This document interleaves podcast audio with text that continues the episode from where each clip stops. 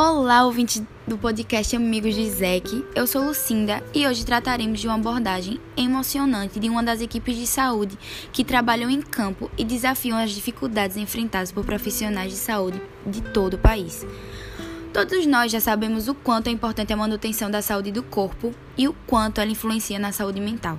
Por isso, o episódio do Amigos do Isaac de hoje vai mostrar o resultado de uma de suas campanhas que acontece diariamente nas ruas de São Paulo e poderia ser adaptada à realidade da nossa microrregião de Marechal Deodoro.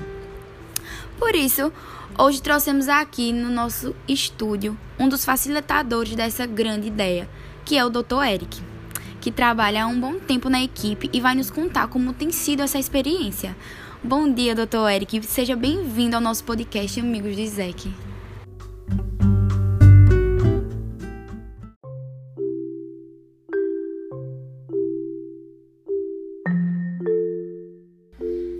Olá, Lucinda. Bom dia. Bom dia, amigos ouvintes do podcast Amigos de Zec. Para mim é uma honra estar aqui hoje nesse podcast que é um dos mais ouvidos do Brasil.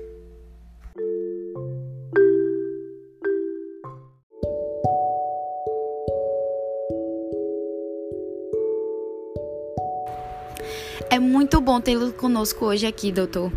E gostaria de começar perguntando: o que é o consultório de rua hoje? O senhor poderia falar um pouco dele para nós?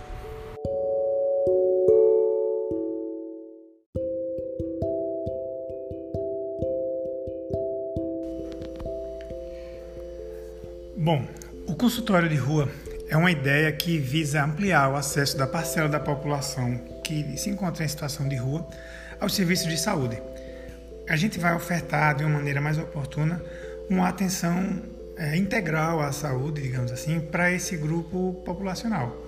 Ele funciona basicamente da seguinte maneira: a gente tem as equipes multiprofissionais que desenvolvem ações juntas com a saúde, de acordo com as necessidades dessa população.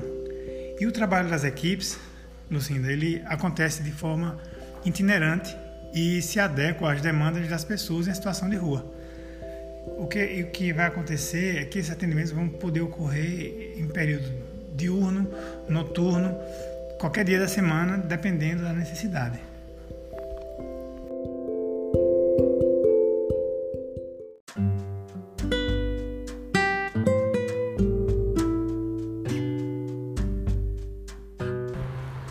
Nossa, muito legal, né?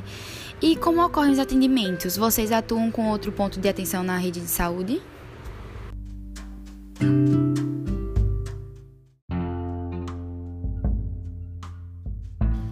Sim, sim, muito boa pergunta, Lucinda. O atendimento, na verdade, prioriza o cuidado no local. A gente procura atender não só os problemas de saúde e sociais, mas também ações compartilhadas e integradas às unidades básicas de saúde. Por exemplo, quando é possível que o atendimento seja feito na rua mesmo, a gente já começa com um primeiro diagnóstico, um curativo, por exemplo. Já no caso que precisar de mais privacidade, pode ser encaminhado para uma unidade básica de saúde para continuar o atendimento de acordo com a necessidade de cada usuário. Outra coisa também, que dependendo da necessidade do usuário, é que essas equipes também atuam junto aos centros de atenção psicossocial, que são os CAPs, os serviços de urgência e emergência e outros pontos de atenção da rede de saúde intersetorial.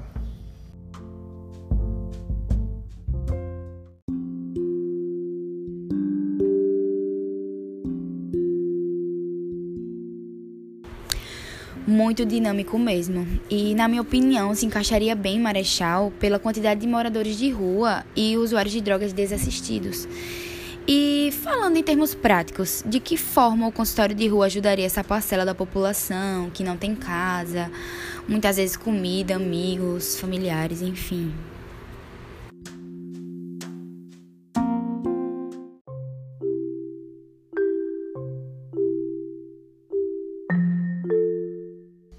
Lucinda, a falta de atenção que, via de regra, esses moradores de rua já estão acostumados a sentir pelo restante da população faz do consultório de rua uma ferramenta muito poderosa.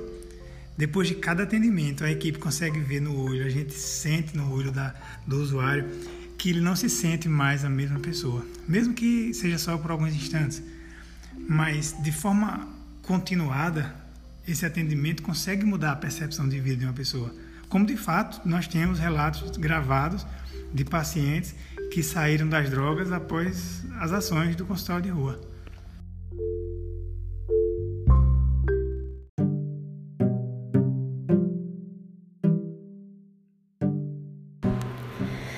Agora me emocionei, doutor Eric, e eu espero que nossos governantes ouçam podcasts como esse e trabalhem nesse sentido, sabe?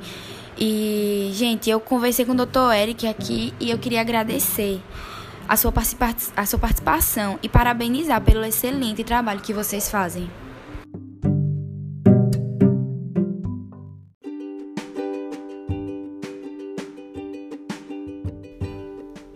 Nada, Lucinda. Na verdade, é uma honra para mim ter estado aqui hoje.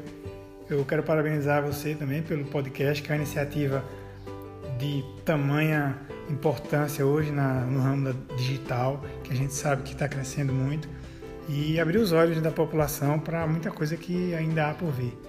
Parabéns ao seu podcast, parabéns a todos os ouvintes do podcast Amigos de Zec e um abraço.